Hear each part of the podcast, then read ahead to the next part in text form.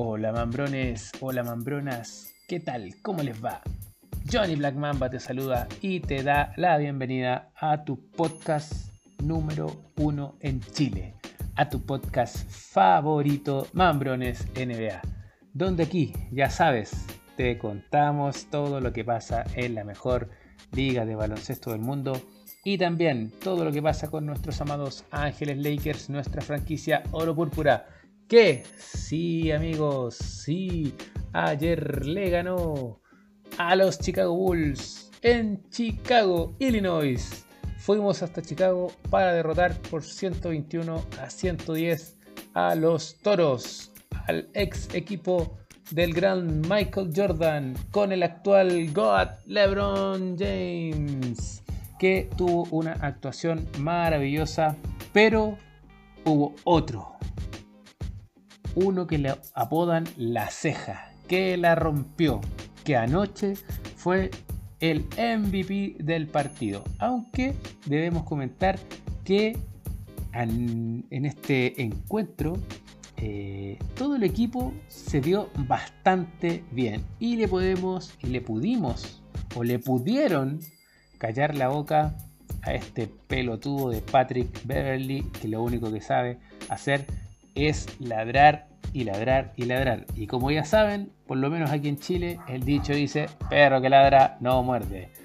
Así es que vamos a revisar qué pasó en este tremendo partido donde la ceja, donde LeBron y donde todo el equipo de los Lakers arrasó con los Chicago Bulls. Chicago Bulls que nos habían ganado la semana pasada en Los Ángeles jugaron con los Lakers, le ganaban a los Lakers. Recuerden que Patrick Beverly le anotó en la cara a LeBron James y le hizo el gesto de too small, too small, eres muy pequeño, no te veo, eres muy pequeño. Bueno, después se fueron a jugar con los Clippers, perdieron y ahora volvieron a su casa y los estábamos esperando y los derribamos. Les pasamos por arriba y les ganamos el primer cuarto fue para los Lakers por 31 a 20. El segundo cuarto se lo llevaron los Chicago por 31 a 28.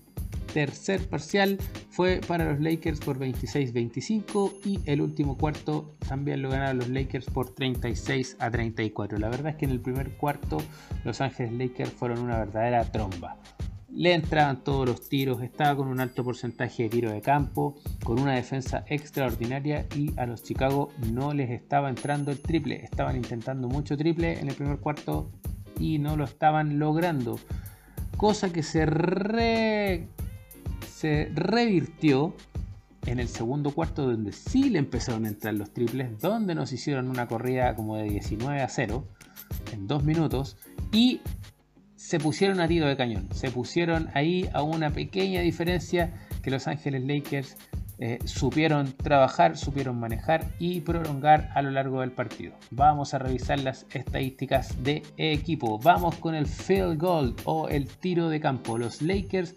lanzaron para un 52.3%, mientras que los Chicago lanzaron para un 51.1%. Primer ítem ganado por los Lakers. Vamos a revisar el tiro de 3 puntos. Lakers estuvo en un 35%, mientras que los Chicago estuvieron en un 27.3%. 7 triples anotados por parte de los Lakers, 9 por parte de los Chicago. Solo que Lakers intentó menos, por eso se elevó su porcentaje de acierto.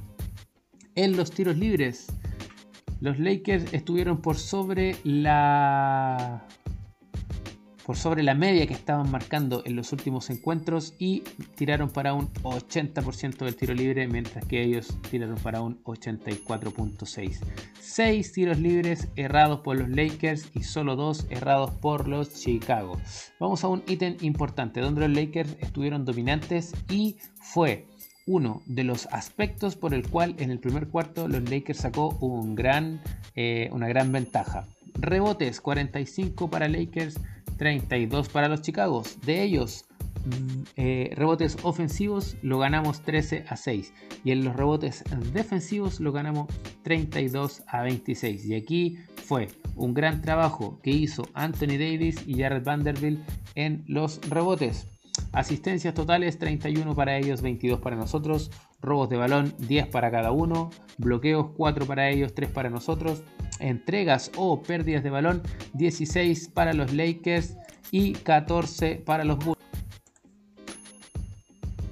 Eh, los puntos en contraataque 19 para Lakers, 22 para los Chicago. Estuvieron un poquito mejores los puntos en contraataque. Puntos en la pintura, empate, 58 para cada uno.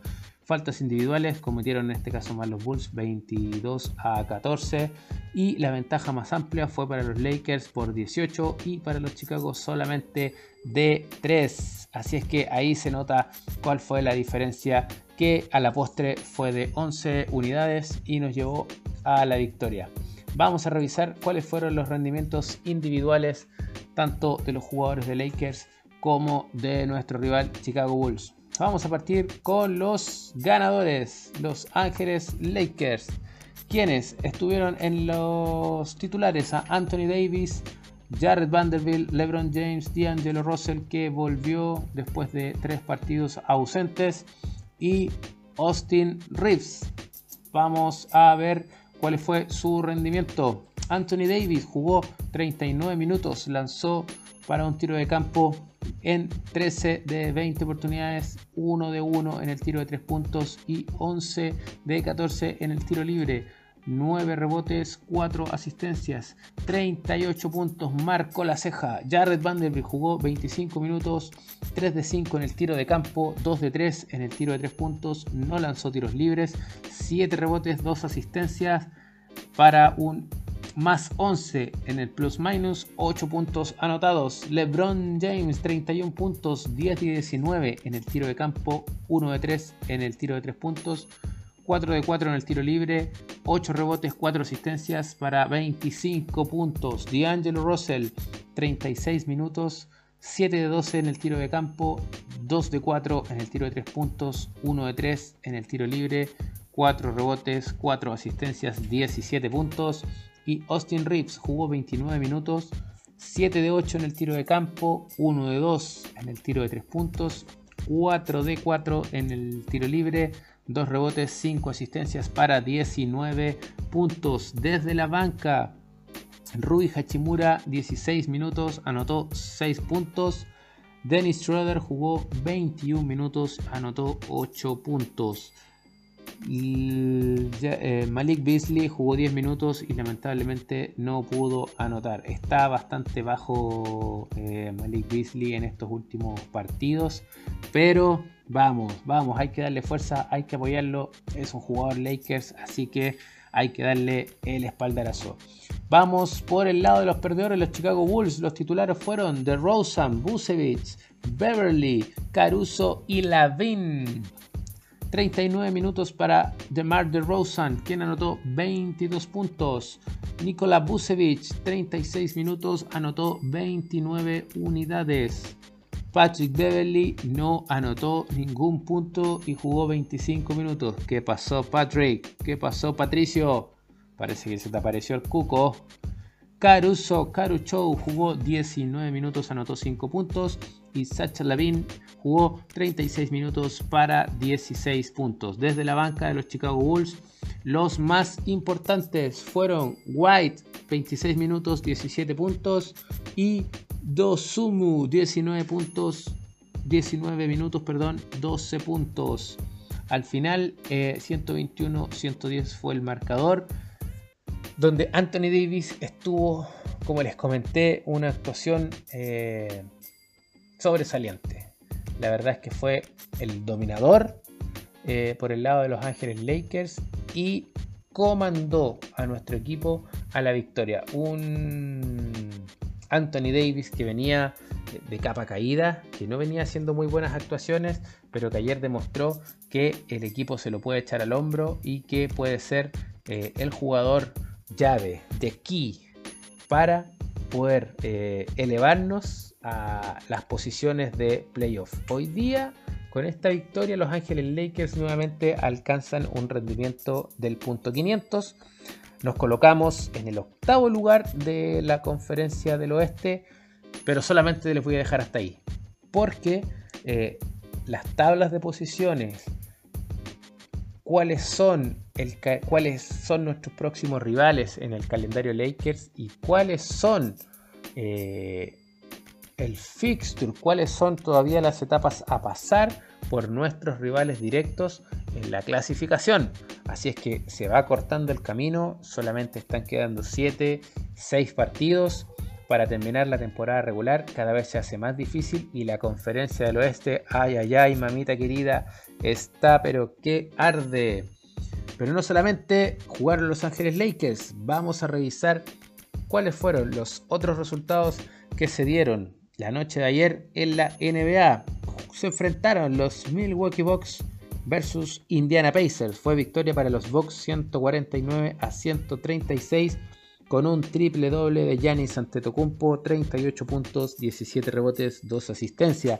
Y el señor Drew Holiday anotó su máximo eh, puntaje en su carrera, 51 puntos para Holiday. Tremendo eh, lo que hizo Milwaukee Bucks en este partido contra los Pacers.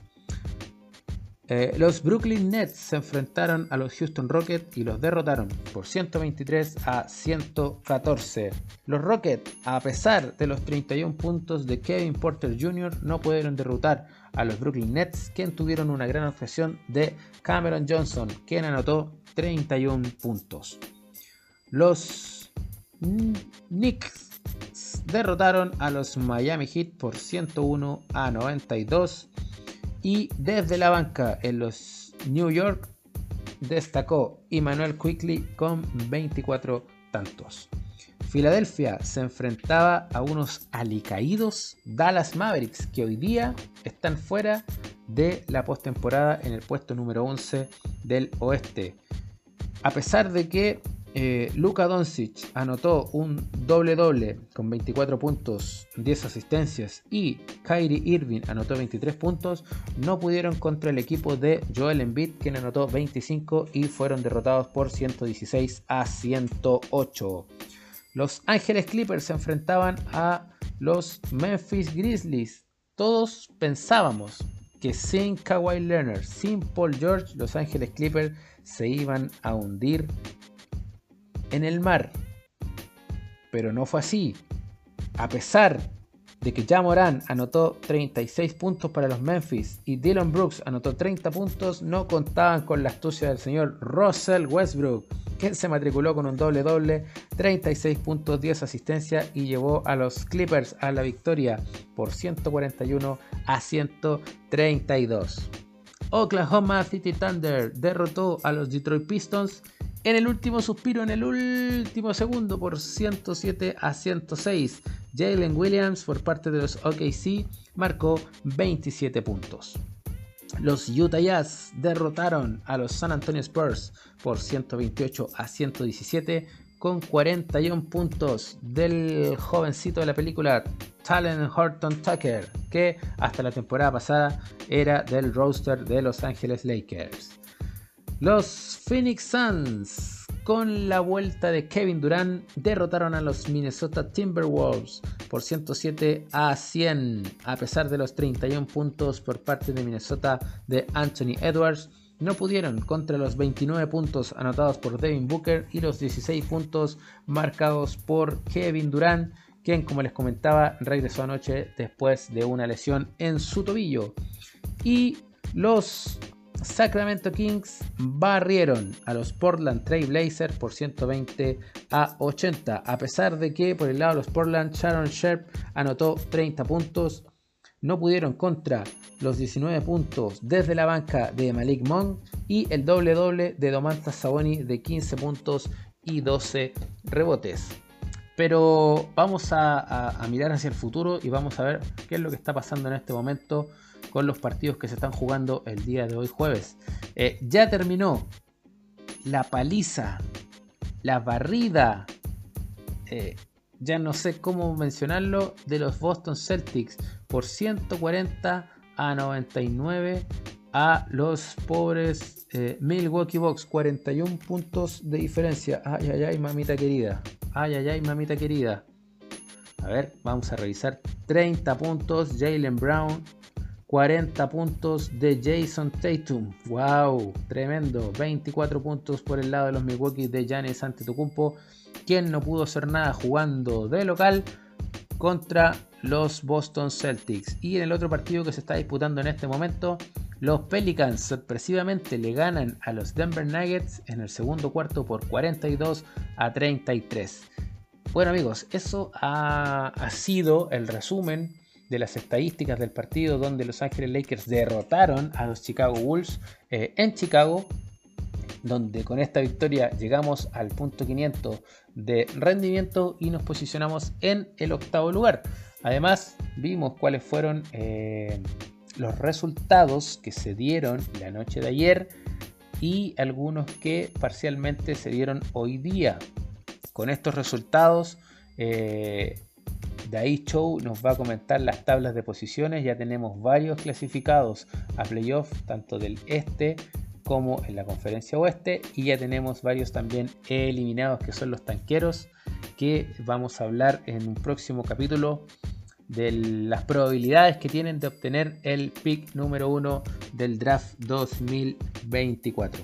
Pero también queremos comentarles eh, una estadística que nos pareció, eh, analizándola con Day Show, bastante inquietante, bastante inédita y tiene que ver con los tiros libres. Esta fue una información que eh, transmitieron nuestros amigos y nuestros gurús a quienes nosotros seguimos, nuestros referentes de ritmo NBA, eh, el coach Morales y Álvaro Martín, que tiene que ver, como les comentaba, con los tiros libres. Los Ángeles Lakers eh, se posicionan hoy día como el equipo con la mayor diferencia entre los tiros libres que intenta versus los tiros libres que intentan sus rivales. La diferencia que lo tienen el número 1 es de un 387 positivo. El número 2, que es Miami Heat, tiene solo 224. O sea, Lakers está tirando 387 veces más en la sumatoria total que lleva de encuentros esta temporada, tiros libres más que sus rivales. ¿Cómo se calcula esto? En un partido si Los Ángeles Lakers eh, intenta 10 tiros libres y su rival intenta 5, ya los Lakers quedan con más 5. Si en el próximo, en esa misma suma y resta, Los Ángeles Lakers quedan con un 7, son 5 más 7, ya serían 12 y así sucesivamente se van sumando y la diferencia es de 387 tiros. El promedio de tiros libres por partido de los Lakers está siendo de 26.6 o sea, 26.6 veces eh, un jugador de los Lakers es llevado a eh, la línea de tiros libres por una falta. Y los tiros libres por partido de los oponentes es de 21.1. O sea, el diferencial es de 5.5 aproximadamente por partido que se va sumando. Lamentablemente, eh, Los Ángeles Lakers mm, en el porcentaje de tiros libres, en el porcentaje anotado de tiros libres, está en un promedio de 77.6%, que es bastante bajo. O sea, de, de toda esa diferencial que tenemos de tiros libres más que nuestros rivales, Los Ángeles Lakers no lo están aprovechando. Y nuestros oponentes están lanzando para un 76.9%. O sea, eh, la diferencia en puntos que Los Ángeles Lakers saca eh, a favor, la verdad es que es bastante poco. El segundo lugar lo obtiene el Miami Heat con una diferencia de 224. ¿ya? Ellos, eh, el promedio de tiros libres por partido es de 23.3. El de los Lakers es de 26.6. De hecho, los Ángeles Lakers también están primeros en los tiros libres por partido pero la eficiencia que tienen los Miami Heat es del 83.2%. Los Lakers, recuerden, 77.6% en la eficiencia de tiros libres y está 20 en la liga. Mientras que los Miami Heat con el 83.2 están segundos en la liga. Y vámonos al otro extremo. ¿Qué es lo que pasa con los equipos que eh, tienen un diferencial negativo? Lo lideran los Golden State Warriors con menos 392. O sea, ellos intentan en promedio 20.1 tiros libres por partido y sus rivales intentan 25.5. O sea, ellos están quedando teóricamente por partido con un diferencial de menos 5.4 aproximadamente. Y eso si se va sumando, dan los 392 en esta temporada. La eficiencia de tiros libres de los Warriors es del 79.3, es más alta que los Lakers. Y la de sus rivales es del 77.2. O sea, la diferencia es un poco mayor. Aprovechan, independiente que tengan eh, un diferencial negativo. Cuando les toca ir a la línea de libres, lo aprovechan de buena manera. El segundo equipo que está en esta línea eh, y que está sobre los 300 de, diferencia de tiros libres es Phoenix Suns. Recordemos que Monty Williams reclamó en el último partido eh, que a ellos no les estaban cobrando las faltas, que no los llevaban a la línea de tiros libres como a otros equipos sí. Menos 316 tiros libres por partido de los Phoenix 21.6 y de los rivales 26.0. La eficiencia de los Phoenix sí es bastante alta y de hecho están segundos en la liga con un 83.2%. Los Lakers tienen un diferencial positivo de 387 eh, veces más que sus rivales. ¿Por qué se da eso? Dejo la interrogante para que ustedes nos puedan dejar sus comentarios eh, tanto en Spotify, tanto en nuestro canal de YouTube y también dejarle la interrogante a mi querido amigo Dai Chou para que él nos pueda explicar bajo su perspectiva por qué él cree que los Lakers hoy día están tirando más tiros libres que sus rivales. Bajo mi punto de vista es porque eh, hoy día nosotros como equipo estamos atacando mucho más la pintura. Tenemos a LeBron James, que siendo estrella de la NBA, lo más probable es que por cualquier contacto que tengan, eh, lo van a llevar a la línea de tiros libres. Pero por otro lado, Austin Reeves es uno de los que más tiros libres ejecuta por partido. Si nos vamos a revisar la ficha de los tiros libres, esta vez solo intentó 4, pero Anthony Davis intentó 14. Por lo tanto, eh, es un alto porcentaje. Tuvimos 30 oportunidades de ir a la línea de tiro libre y los Chicago Bulls tuvieron solamente 13. O sea, ya quedamos con un diferencial de 17 en este partido. Y es porque en este caso Anthony Davis penetra en la pintura, eh, trata de marcar bajo el aro eh, con muy pocos tiros alejados de él. Por lo tanto, todos los contactos pasan a hacer falta. Recordemos que también Anthony Davis es un hombre bastante grande, que cualquier contacto lo puede llevar a piso o eh, desestabilizarlo.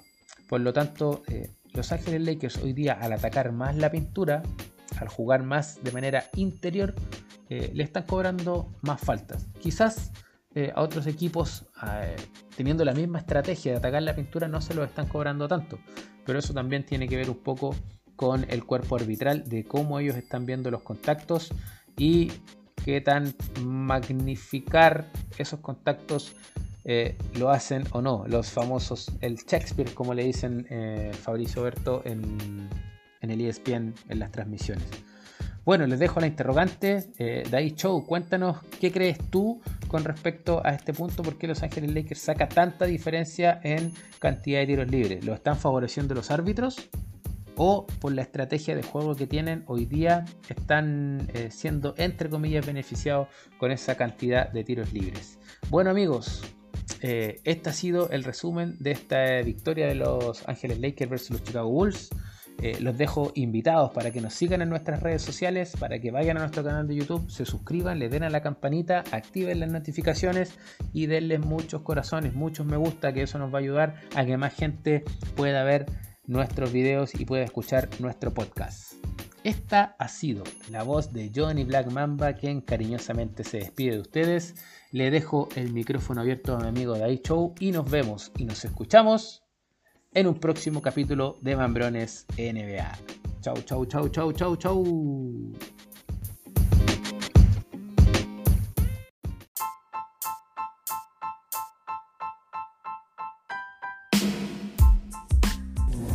Hola amigos mambrones, mambroneras, mambroneros.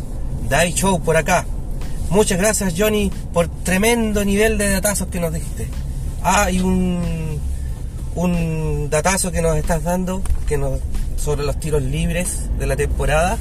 Que de verdad que la diferencia de los Lakers es muy amplia. Es demasiado grande y uno al tiro dice, bueno, ¿y por qué diablos pasa? Bueno, por una parte Johnny nos dice, ojo con la los ataques a la pintura, por estructura, por forma de juego, los Lakers, cuando tienen a Anthony Davis sano, van hacia la pintura. Es normal y es evidente. Vamos hacia la pintura. ¿Por qué vamos hacia la pintura? Porque LeBron penetra y porque Anthony Davis es muy bueno en la pintura. Es punto seguro, ¿no es cierto? Pero eso los rivales también lo saben. Saben que los Lakers le van a pasar la pelota a lo de la Anthony Davis para que juegue en la pintura. Lo tienen claro.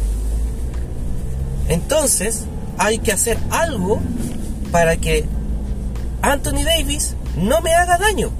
¿Qué puedo hacer yo para que Anthony Davis no anote?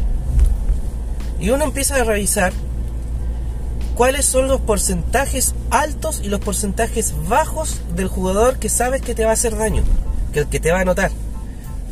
Y si lo analizamos un poquito Anthony Davis, que la verdad es que es un los Lakers siempre van a ser un equipo muy mediático, todo el mundo conoce todo sobre el equipo. Eh, revisamos y nos damos cuenta inmediatamente que él no es bueno en los tiros a larga distancia, pese a que mete triple, pero no es bueno, que los tiros a mediana distancia no es tan bueno, pero tampoco es un cono, o sea, te puede hacer daño como puede no, y eh, abajo del aro es casi un 100% de efectividad. Pero también está la otra estadística, su porcentaje de tiro libre, que está en el borde del 50%. O sea, es malo los tiros libres. Entonces cuando el jugador está fuera de la de la pintura, que es la zona del tiro libre, ¿ya? Eh,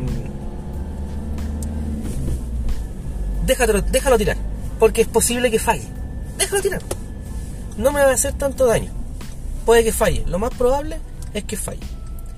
Pero si está bajo el aro, es punto seguro. Entonces cámbialo por falta. Vas, le haces la falta, lo cambias por falta y es posible que falle. Entonces su porcentaje de goleo se ve mermado. Eh, el jugador lee que le van a hacer esa estrategia y eh, el jugador eh, se frustra y lo sacas del partido. Hace años atrás usaron esta estrategia con Shaquille O'Neal. Greg, Popovich le, lo bautizó como el hack, hack to Chuck o hack Chuck, que en el fondo es eh, bloquear a, hack, a Chuck o eliminar el factor Chuck. Fue tan ridículo que Popovich en un partido Spurs versus Lakers, que eran los, del oeste, que siempre uno o el otro iba a las finales, o sea, eran los equipos buenos del oeste, inició el partido, Chuck salta la pelota, eh, la golpea, la tiene uno de los Lakers y va y un jugador le pegó un manotazo a, a, Chuck para que vaya a, los tiros libres. Así, así de exagerado, pero la verdad es que si Anthony Davis es un monstruo, eh, Shaquille O'Neal era más monstruoso todavía. Él, bajo el aro, definitivamente te vacunaba, definitivamente. Pero era, era peor con los tiros libres que, que lo que es hoy día Anthony Davis. Él, sí que era malo en los tiros libres. No, no, solo malo, era nefasto en los tiros libres. Y él lo sabía. No no se frustraba emocionalmente por eso.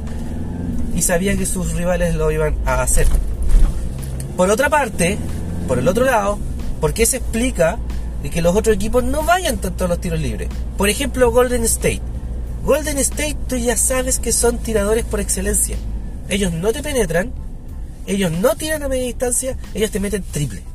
O te hacen la bandeja eh, después de una rotación gracias a que los tiradores abrieron la marca. Hacen que la zona se abra hacia el exterior del área. Entonces, eh, el tiro libre, o sea, perdón, el tiro triple no existe jugador que supere el 45%. Eso quiere decir que vas a agarrar 3 de 5 intentos de triple. Déjalos que tiren, po. déjalos que tiren entonces. No cometas la falta allí. No tiene sentido, porque van, pueden fallar. Estando solo, estando con marca, los fallan igual. Déjalos que tiren. Déjalos. Eh, lo que sí evita que te hagan la bandeja. Y si, te hacen, y si te van a hacer la bandeja, este equipo, como los Golden States, no le cometan la falta. Porque pueden hacerte la bandeja y ganar su tiro libre extra.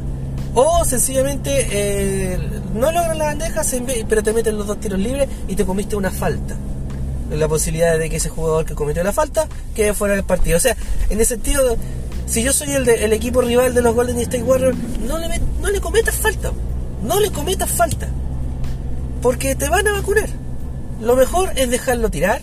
Lo mejor es eh, presionarle el tiro de triple sobre todo para que empiecen a fallar porque es un equipo que por diseño los Golden State Warriors es triplero y si le falla el triple perdió entonces eh, eso es lo que tú tienes que trabajar ahora tú dices que uno dice esas cosas porque es cree que es muy fácil pero borrarle el triple a los Golden State Warriors es casi una misión imposible. Son el mejor triplero del mundo.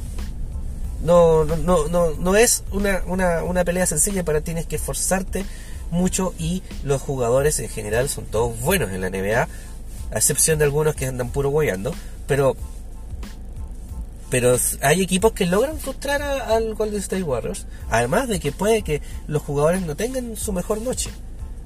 Thompson eh, últimamente está súper irregular desde que volvió a su lesión, entonces un día te mete 50 y al otro te mete 2 y falló 15 ti- intentos de triple. Y ahí tú ya hiciste la tarea. Si tú tienes ese, nivel de falla eh, en tiros, eh, ya hiciste la tarea y puedes ganar el partido. De eso se trata, ganar el partido. Entonces, Anthony Davis, si tú no le cometes falta, se siente seguro bajo el aro, te machaca, te machaca, te machaca, te metió 50. Si tú no, no presionas la, la, la, la penetración de LeBron James hacia el aro, metiéndole falta o ser, o ser rudo en la pintura, que haga el one, pero por último que se sienta lesionado, que se sienta un poco lastimado, eh, te va a meter 60. Aunque tenga 38 años. Pero es así. Tú no puedes dejar tan libre al que te va a hacer daño. Que por diseño tú sabes que el equipo rival lo va a intentar. Hace poco eh, el entrenador eh, de los Phoenix Suns versus los Lakers se sintió súper frustrado por la diferencia de, intentos de tiro libre que tenía respecto a los Lakers. Y, y reclamó, reclamó fuerte, a, a punto de que lo multaron. Pero en el fondo él no reclama tanto por los intentos de su rival, sino que reclama por lo poco que le cobran a él.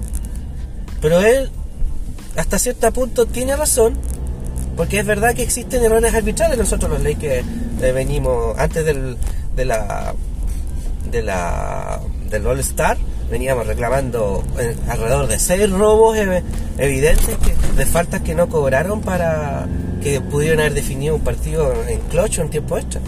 Eh, eso es y, si nosotros lo sufrimos, que vamos mucho a las líneas de los, libros, de los tiros libres, a, lo, que- aquellos que van poco, como los Phoenix Suns, eh, se entiende que se les hace más evidente, porque por eso mismo, porque van poco.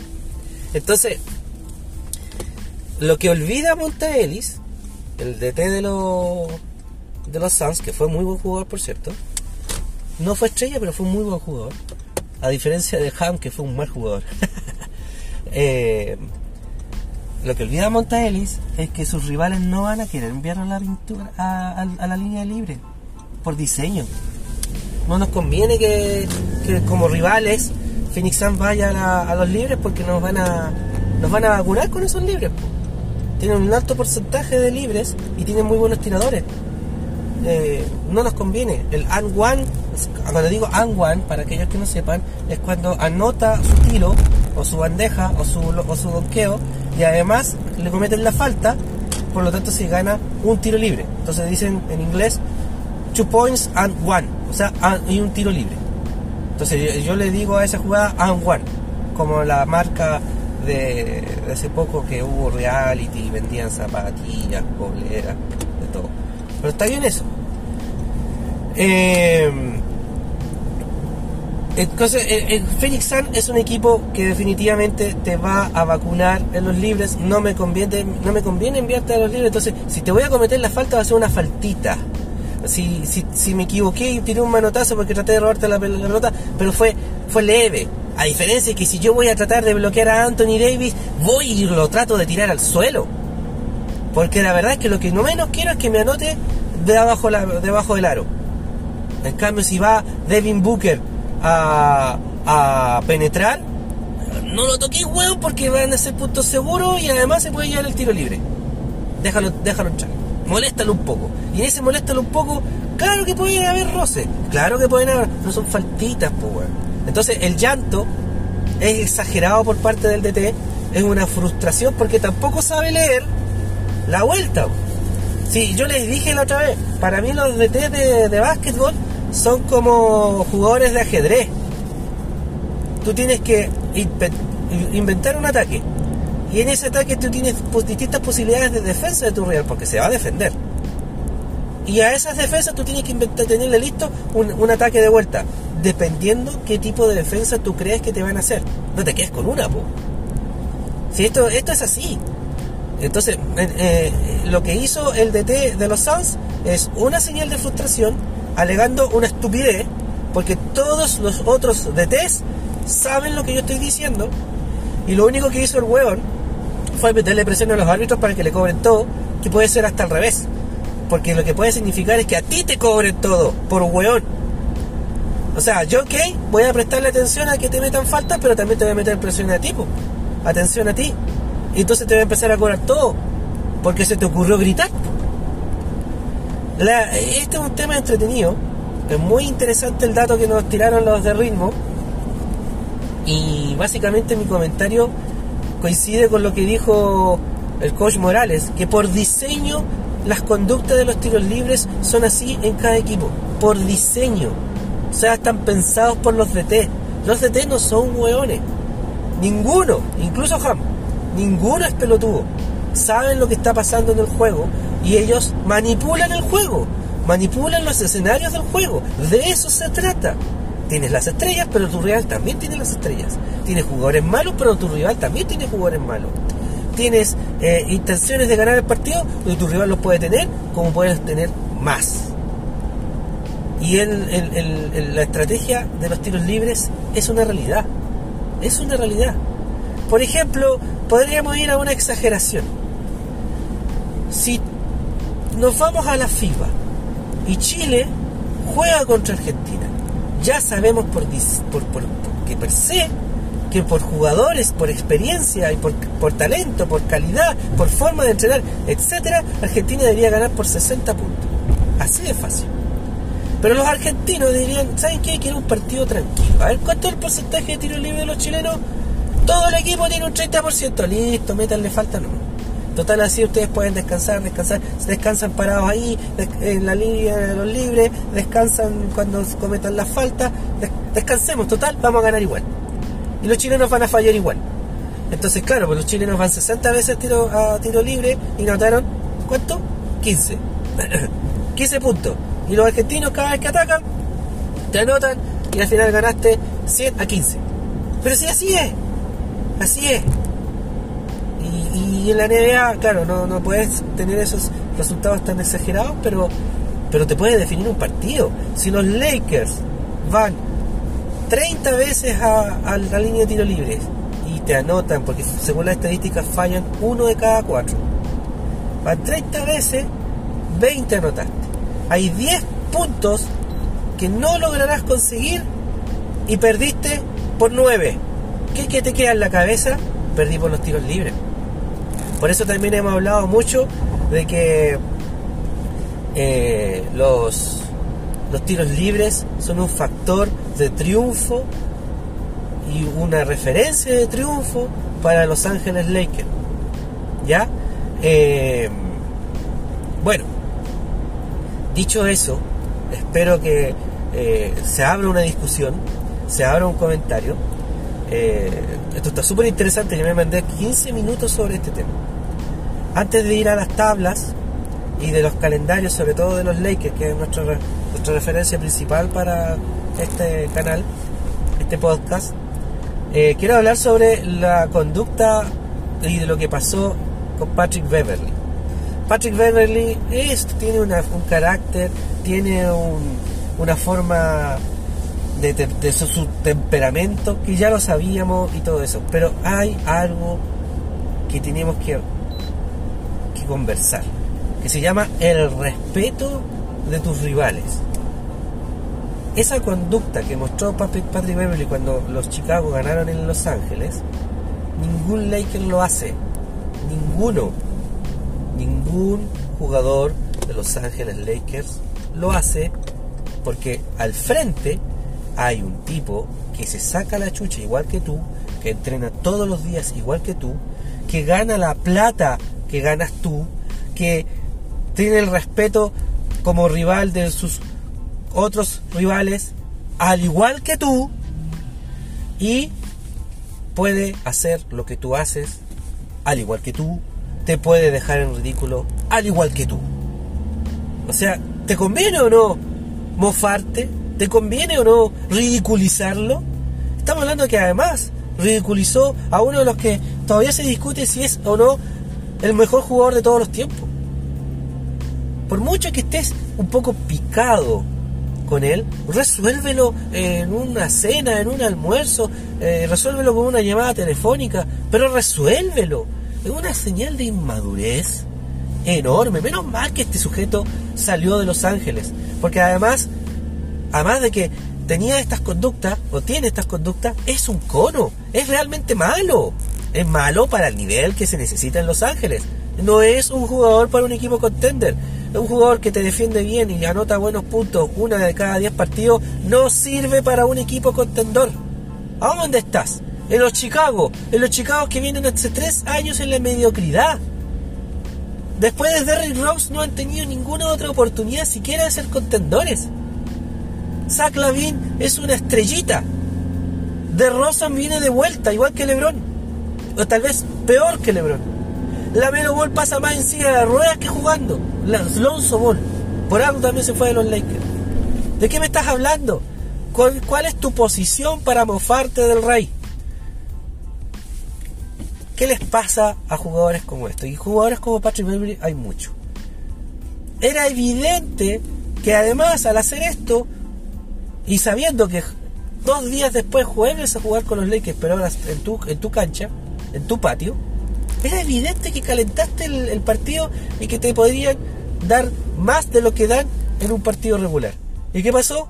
Te volaron la raja. Quedaste 0 de 5 de campo. El ridículo ahora eres tú. El chiquitito eres tú. ¿Y qué vas a hacer ahora? ¿Comértela hasta el próximo año? Porque no vas a enfrentarte a Lebron hasta el próximo año porque no vas a llegar ni siquiera a playoff, vas a quedar fuera en el play-in. Porque estás en play-in, porque los de atrás son mediocres, no como en el oeste, que los de atrás del play-in todavía tienen posibilidades y son buenos equipos, aunque te duela. Si ese, ese entrenador de los Chicago Bulls no es capaz de decirle eso a este jugador, entonces sácalo. Y eso fue lo que pasó probablemente con Patrick Beverly. Tuvieron sus conversaciones, tuvieron sus discusiones, porque él él hizo algunos gestos, por ejemplo, cuando le ganamos a Portland se burló de Damian Lillard, otro jugador respetable, otro jugador muy centrado, una estrella, una estrella. En el All Star fue uno de los pocos que le puso huevo a la cosa, le puso, le puso talento. Ganó los tres, los tiros, los, tiros de tres y ganó otras cosas. O sea, eh, estuvo presente muy bien en el, partido y no, no fue un fue uno de los pocos jugadores que le puso algo de voluntad a esa carga de partido. Y Patrick Beverly se burla de él estando en los Lakers. Claro, él se burló de él en particular. Demian empezó a insultar a Patrick Beverly, pero probablemente porque tú también lo insultaste. Porque es tu forma de ser y tu forma de juego. Hasta allí yo te lo, te lo acepto. Pero burlarse de esa forma, delante, en, en, su cancha, ante la estrella, no solo de su rival, sino que de toda la NBA, no, no, no, no. No. De verdad que te deseo lo peor en tu carrera profesional. Así es simple. Y ojalá que alguien lo traduzca al inglés para que lo escuche. Tal vez lo escribamos, pero no sé. Lo te voy a, es tan fácil que yo escriba un insulto junto con este podcast hacia ti y ponga un, un hashtag o, o, te, o te etiquete. Pero ¿sabes qué? Ni lo mereces. Solo lo comparto mi opinión hacia mis oyentes y hacia mi compañero Johnny, que de verdad que lo de Patrick Beverly es indecente, indigno e inmaduro. Nunca más hagas eso hacia un jugador de los Lakers y menos hacia uno de tus rivales. Sobre todo si tienen tanto respeto como el que tú buscas, porque eso es lo que haces, buscar respeto, pero en el fondo te estás quedando en ridículo. Ya amigos, me tomé la libertad de alargarme sobre un par de temas. Vamos a lo que me, me han citado. Estimados, voy a partir por las tablas de la conferencia del Este, donde ya tenemos cuatro clasificados y dos eliminados del play-in. Pero hay cuatro clasificados a los playoffs, que son los Milwaukee Bucks, con 55 triunfos, 22 derrotas. Los Boston Celtics que ya basurearon a los Milwaukee Bucks dando un aviso de cómo se vienen los playoffs. Por 53 a 24 tienen ahí su, su récord. Los Philadelphia tienen 50 a 26. Pierden los partidos importantes, pero se fija que están ahí. Porque ganan los partidos que tienen que ganar. Eso también es importante a la hora de los playoffs para ganar confianza. Es muy probable que eh, veamos el duelo Sixers-Boston. Y los Clevelands eh, ya un poquito más atrasito, pero ojo, son un equipo muy peligroso. 48 y 29 también clasificados ya a los playoffs. Eh, es muy probable que aquí, de, aquí para abajo, o sea, de aquí para arriba, estos cuatro sean los que van a jugar las semifinales de conferencia. Es muy posible que terminemos viendo un Milwaukee Cleveland y un Boston Philadelphia C26. Se van a hacer unos partidos de miedo y yo no sé quién va a pasar a la final. No sé, de estos cuatro. Después, ahí estando a muy cerca de entrar ya también en zona de playoff y asegurar por lo menos el play-in, están los New York Knicks con 44 triunfos, 33 derrotas. Julius Randle y Bronson han tenido una campaña muy buena y son un rival de respeto, de respeto. Es muy probable que terminen jugando en la primera ronda contra los Cleveland Cavaliers va detrásito, resistiendo, son como la resistencia, son como la guerrilla. Se fue, perdieron, perdieron la guerra, pero queda la resistencia de los Brooklyn Nets. Me saco sombrero, yo siempre les digo los Nets, pero la verdad es que estos jugadores que quedaban aquí, les saco el sombrero con ellos. Ninguno es estrella, son todos jugadores de rol. Pero que puta que le ponen talento y puta que le ponen huevo. Vamos por ello. Me estoy haciendo levemente fans de los Brooklyn Nets, que están sextos con 41 triunfos y 35 derrotas, eh, entrando en los playoffs. Si terminara hoy día el play, la temporada regular, tendrían que jugar en primera ronda contra los Philadelphia 76ers. Ya en zona de play-in está séptimo Miami a uno, eso sí, no, a más de uno, a uno y medio, a uno y medio de los Brooklyn Nets eh, muy, muy irregular el equipo de Miami. Tienen a todos sus jugadores sanos, pero han estado muy o sanos entre comillas. Si bien juegan, pero juegan pocos minutos, eh, no le meten no le meten presión al rival, tratan de no de no esforzarse tanto o de no poner en riesgo su cuerpo, porque ahí tenemos a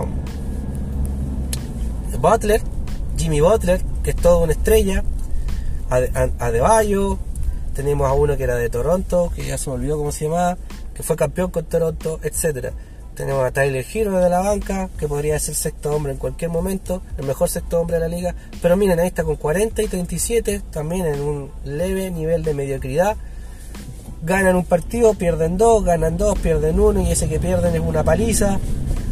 Bueno, está en séptimo. Atlanta Hawks está octavo, 38 y 38 es su récord, también nivel de mediocridad. Eh, los de Trae Young, eh, Young Football Club, o sea, eh, Basketball Club, Trae Young Fan Service.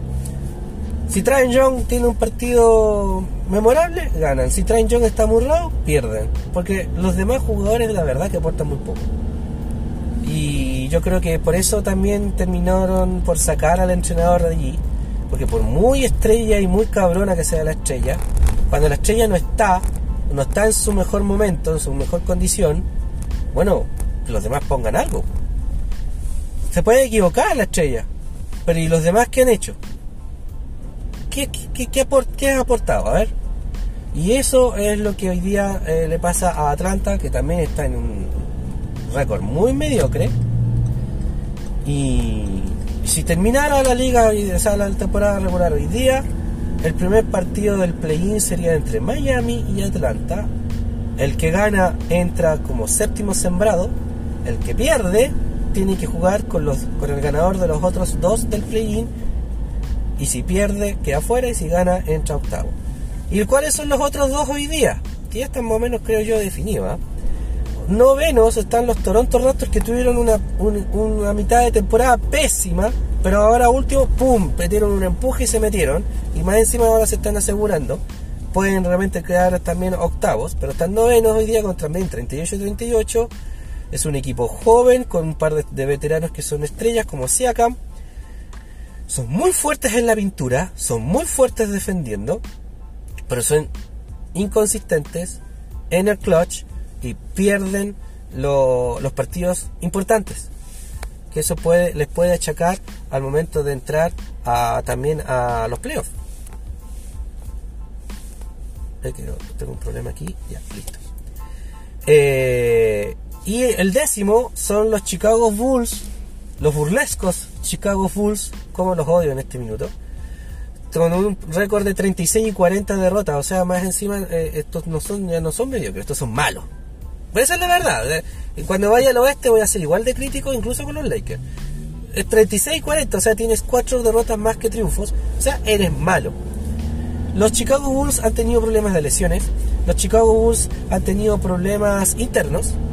Han habido muchos comentarios de traspasos que también nulan la nulan el, el rendimiento y la motivación del jugador. Es un equipo que está a punto de ser desarmado o rearmado. Ahí están viendo eso. Y esta temporada yo creo que ya, ya, ya saben que perdieron. Traen a Patrick Beverly que estaba cesante. Porque el Utah Jazz lo despidió. No, no el Utah. El Orlando Magic lo despidió. ¿El Orlando fue? Sí, el Orlando. Por, por Mobamba. Lo despidió. Eh, y ahí que yo, o el Utah, pucha, ya no me acuerdo. Parece que no me acuerdo. La cosa, me da lo mismo esa entonces Chicago Bulls es muy posible que eh, entre el play-in, pero pierda el primer partido con los Toronto, porque como les dije, el noveno y el décimo, Toronto y Chicago van a jugar entre sí, si es que termina hoy, puede ser incluso Chicago-Atlanta. Eh, el que pierde, eliminado. El que gana, tiene que jugar un segundo partido con el que perdió el primer partido de los mejores sembrados. Y si gana, entra octavo. Y si pierde, hasta ahí llegó. Por debajo, y yo creo que ya son rivales porque incluso sus, sus récords son negativos en los últimos 10 partidos, están los Washington con 34 y 42, los Indiana 33 y 44, Orlando 32 y 44, que ahí todavía tienen posibilidades matemáticas, pero están entre 4 y 6 puntos, o sea, 6, a ver, entre 4 y 2 juegos de distancia de los Chicago Bulls. El problema, como les dije, es que estos tres equipos vienen perdiendo además.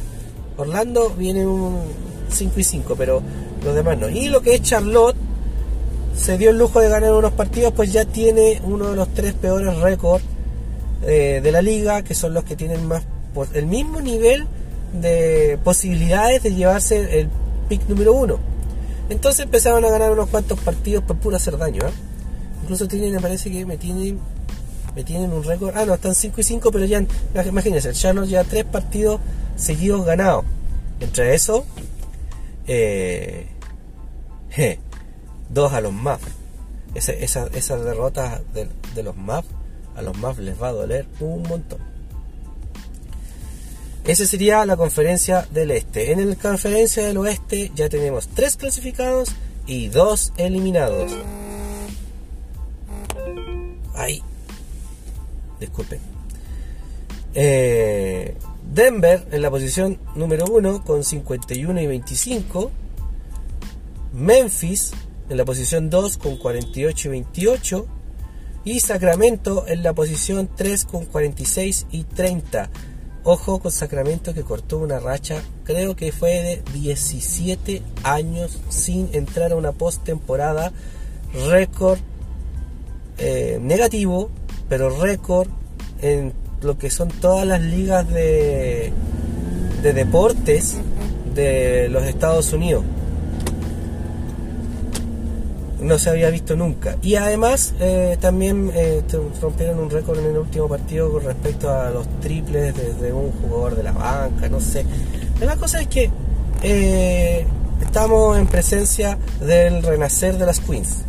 estos, estos sacramentos no son tan Queens, no son tan llorones como lo eran los otros. Sí, los equipos de Sacramento son equipos corajudos, son equipos que corren, son equipos que, que defienden mucho. Y este equipo en particular ya no es tan joven, pero tampoco es veterano. Así que vamos a encontrarnos con un equipo que juegue mucho. Y eh, el cuarto lugar son los Phoenix Suns, que están empatados con los mismos puntos con los Ángeles Clippers, 41-35 y 40-36. Y sextos, los Golden State Warriors con 40 y 37. Si esto terminara hoy día, Sacramento jugaría contra los Golden State Warriors y los Phoenix Suns jugarían contra los Ángeles Clippers. Play-in. Séptimo. Bueno, es que aquí aquí puede pasar cualquier cosa, porque miren, voy a dar los, los números desde el séptimo hasta el 12. New Orleans 39-38, Minnesota 39-38, Los Ángeles 38-38, Oklahoma 38-39, Dallas 37-40, Utah 36-40. cualquier cosa puede pasar. El play-in eh, es un desmadre. ¿Ya? Eh, cada equipo tiene sus méritos y cada equipo tiene sus razones para quedar fuera. Y hoy día el Utah es el que estaría quedando fuera de esta discusión debido a que ellos desde el principio de año pensaban en tanquear. No tanquearon nomás porque los jugadores no lo permitieron. Desarmaron el equipo, se llevaron un montón de jugadores, trajeron otro y siguen con el mismo espíritu, solo que ahora son más malos. Así que yo creo que Utah eh, no va a llegar al play-in. Dallas, lo que pasa con Dallas, yo creo que es lo que nosotros decimos mucho en el fútbol sudamericano, están haciéndole la cama al DT. Yo creo que es eso. No les gusta jugar como juegan. Eh, Luca Doncic dijo que estaba frustrado. Y, y Kyrie Irving ahora se, puso, se, puso, se pueden a pelear con los fans. Es señal de frustración y desmotivación. Yo creo que están haciendo la cama y van a quedar fuera. Si la liga terminara, la temporada regular terminara hoy, New Orleans jugaría contra los Minnesota el que gana se queda séptimo, el que pierde juega entre el partido de Los Ángeles Lakers y Oklahoma City. Eh, y el que gana tendría que jugar contra el perdedor del primer partido y, ahí para entrar al octavo lugar. El que pierde quedaría fuera. El que queda séptimo tendría que jugar eh, la primera ronda contra Memphis y el que queda octavo contra los Denver Nuggets. Ya para cerrar el tema de las tablas, que lo hice bastante resumido, pero me dediqué a comentar un poquito más de los equipos, sobre todo en el este, porque está el centro ya está como más zanjado, acá no, acá todavía no está zanjado. Aquí queda harto, harto que puede pasar cualquier cosa. Se puede lesionar a Anthony Davis y los Lakers quedan fuera de todo. Así de simple. Se podría lesionar a Brandon Ingram y los New Orleans Pelicans se quedan fuera de todo. Carl Anthony Towns se lesiona y Minnesota queda fuera de todo eh, Chai Alexander que se, lesiona y el Oklahoma queda fuera de todo. Kevin Durant y Devin Booker se lesionan y los Phoenix Suns quedan fuera de todo, que están cuartos. Así es, así está terrible la, la, la, conferencia oeste. Eh... Ah, ¿qué iba a decir yo? Se me fue. Bueno, perdón. Un lapsus vamos a el calendario de los Lakers para cerrar este tema. Hoy, viernes a las 9 de la noche, en Minnesota. Partido de doble punto. Eh, después el domingo, a las 7 de la tarde, en Houston. La revancha de la derrota de la otra vez. Eh, el martes, en Utah. Y el miércoles, día que sigue, volvemos a Los Ángeles, pero de visita, a jugar con los Clippers. Llevamos como 11 partidos sin ganarle seguido. Ellos tienen a George lesionado, Leonard inconsistente, juega, no juega, y eh, el duelo de Russell Westbrook. Russell Westbrook nos quiere también, así como Pat Beverly debe estar enojado con nosotros. Bueno, Russell Westbrook también. Así que va a ser un partido interesante y que ojalá ya en esa instancia estemos clasificados a play-in a lo menos. El viernes recibimos a los Suns otra vez para que Monta Ellis vuelva a llorar. Llorón de mierda. Y el domingo, la última fecha de la próxima semana, el 9 de abril, se termina la temporada regular para los Lakers. Ojalá ya pensando en un play-in o en un playoff. Eh, recibimos al Utah Jazz que ya a esta altura debería estar eliminado. Amigos, amigas, muy interesantes los temas. Gracias a Johnny por, por plantearnos ese par de temas muy interesantes, por los datos. Eh, ya les expliqué cómo van las tablas, cómo está el presente de la NBA. Muy posible que aquí no todos sean de Lakers. Hay muchos que les gustan ciertas estrellas o les gustan ciertos equipos.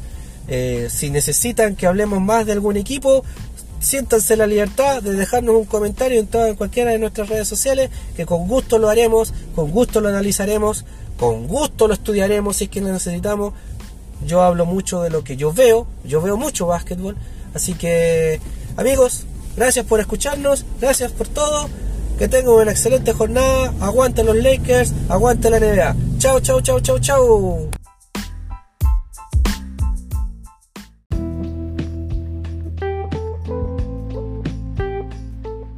Mambrones y Mambronas. Este podcast está disponible en Apple Podcast, Spotify y Google Podcast. Además, no olvides seguirnos en nuestras redes sociales Instagram, Facebook, Twitter y TikTok como Mambrones NBA. Además, suscríbete a nuestro canal de YouTube y dale like a nuestros videos para que así nos ayudes a masificar el canal.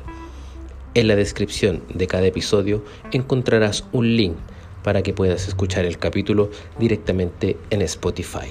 Si te gusta nuestro contenido, compártelo con tus amigos.